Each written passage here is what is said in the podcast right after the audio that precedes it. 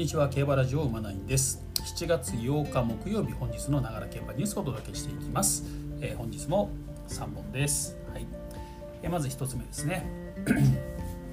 フェブラリーステークス王者カフェファラオが、えー初の芝レース出走へと。はい。えー今年のですね。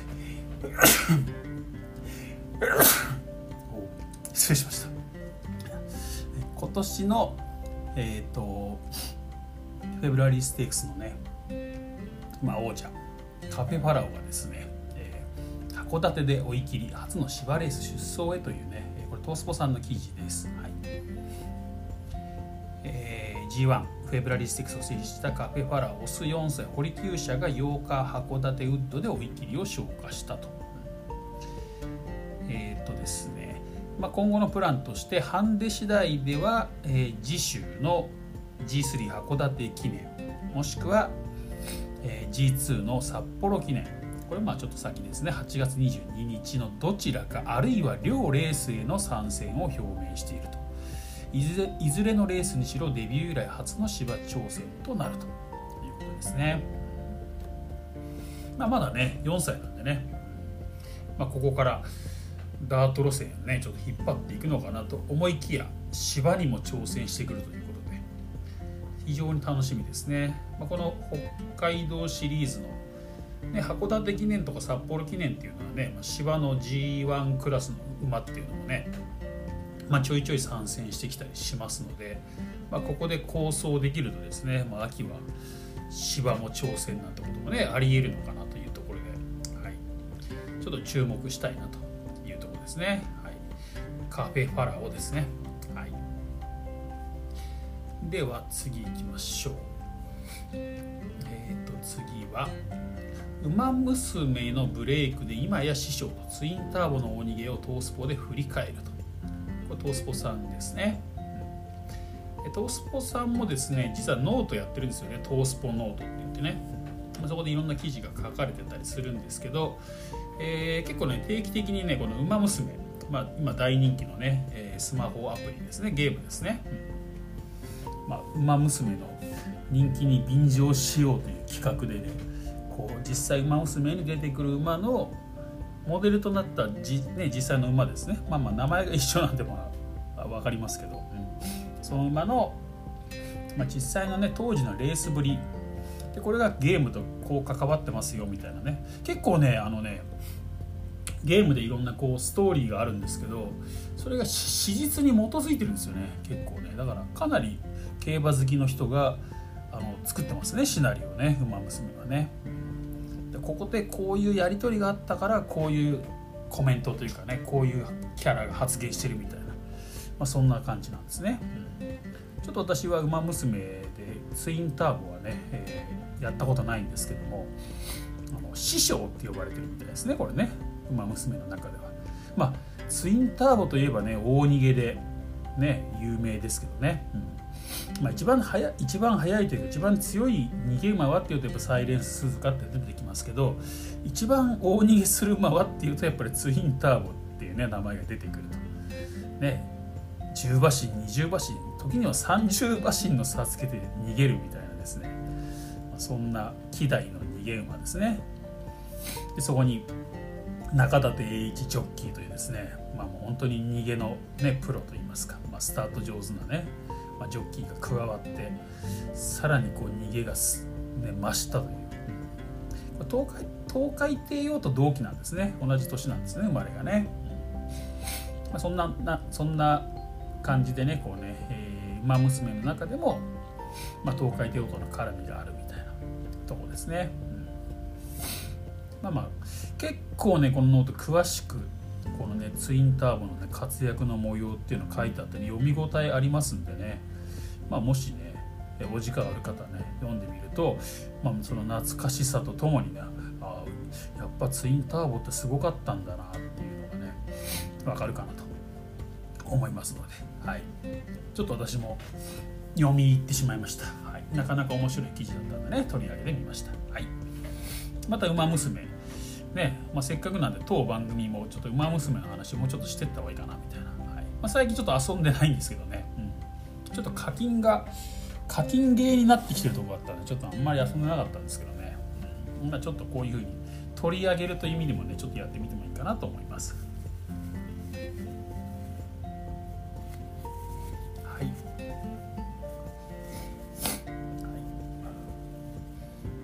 じゃあ行きましょう。3つ目いきます。はい。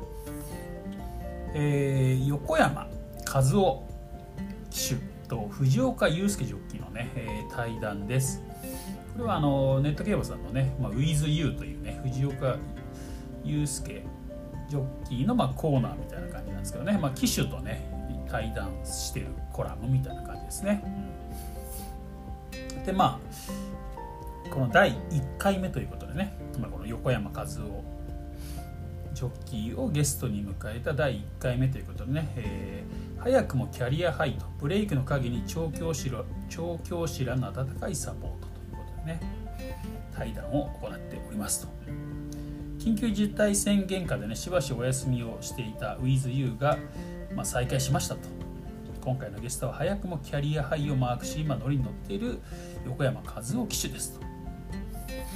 共に大活躍中ではあるものの弟武史騎手とは全く違う個性の持ち主と、え今回の対談ではそんな和夫騎手の素顔からブレイクの理由に迫りますと、ね。まあ、横山典弘お父さんね。横典の息子というと今ねもうやっぱ横山武史騎手がねもうすごく注目されてますけども、まあ、そのねお兄ちゃんでありますね。和夫騎手もね負けずと今頑張ってるというところですねこれね。確かにですねあのー、今年のリーディングですね。昨日かな？昨日か一昨日まあルメールが100勝達成したっていうねお話しさせていただいたんですけど横山兄弟ね7位8位なんですよ今。これ東西合わせてですね。たけしが7位和夫が8位ということでね。勝ち星は変わんないです。42勝と41勝なんでね。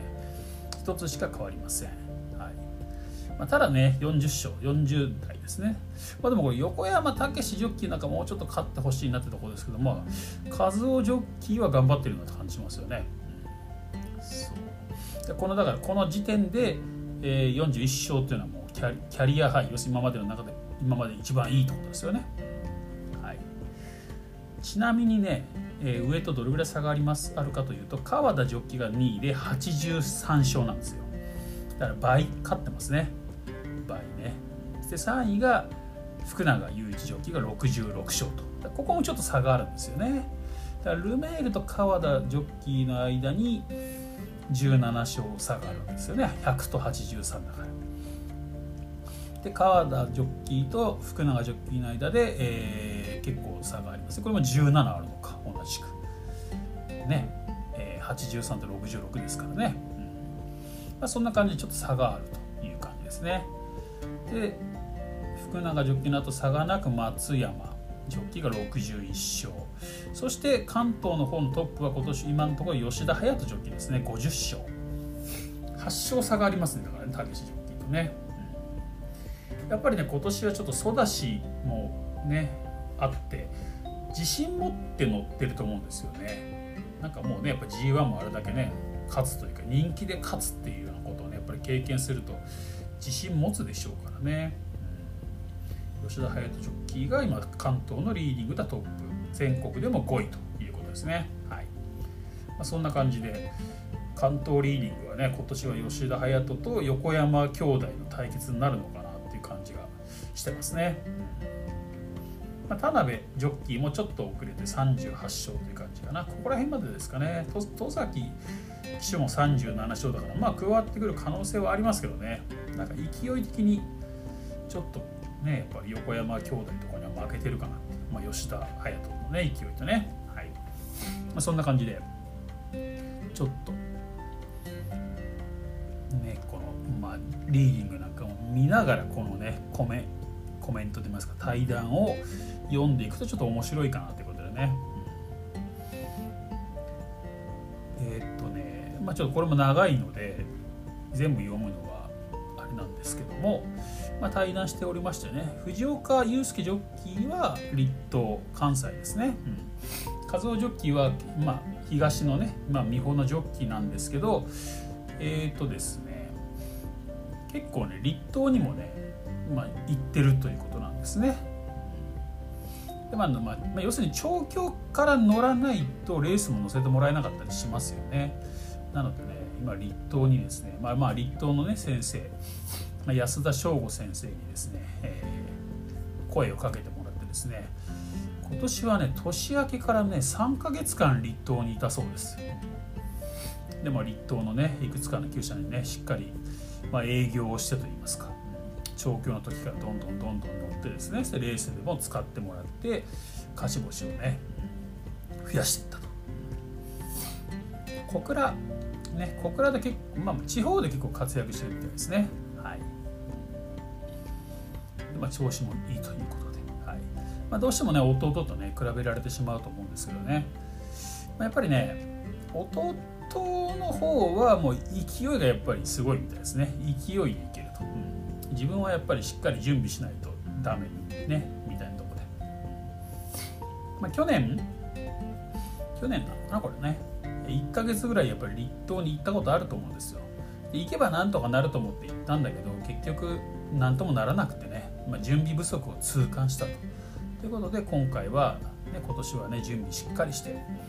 まあ、新3ヶ月もね立冬にいて、まあ、小倉とか言ってたんでしょうね。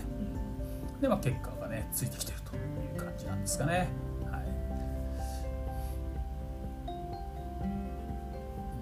ね藤岡ジョッキーのコメントでね木をしっかり見極めてちゃんと準備をして実行に移したこととかたけしにはないところだなって笑とじゃ数を。あはははまあたけしの場合は勢いで動ける強みがありますから僕とたけしの違うところですと。いうとこですね。はい。ねちょっとまあ今調子がいいですからねこの兄弟。ねもう弟がすごくてねどうなっちゃうのかなと思ってましたけどねちょっとねお兄ちゃんもね負けじと今頑張ってるということで。まあ、どっちかというと弟は人気になりがちだと思うんですよね。で。もね、カズオジョッキーの方はそんなに人気にならないのかな、まあ、馬券的に狙って面白いのはカズオジョッキーのかもしれませんね、これね。まあ、そんな感じでちょっとね、頭の片隅に入れておいていただけたらなと思います。ということで、えー、本日は以上となります。えー、また次回お会いしましょう。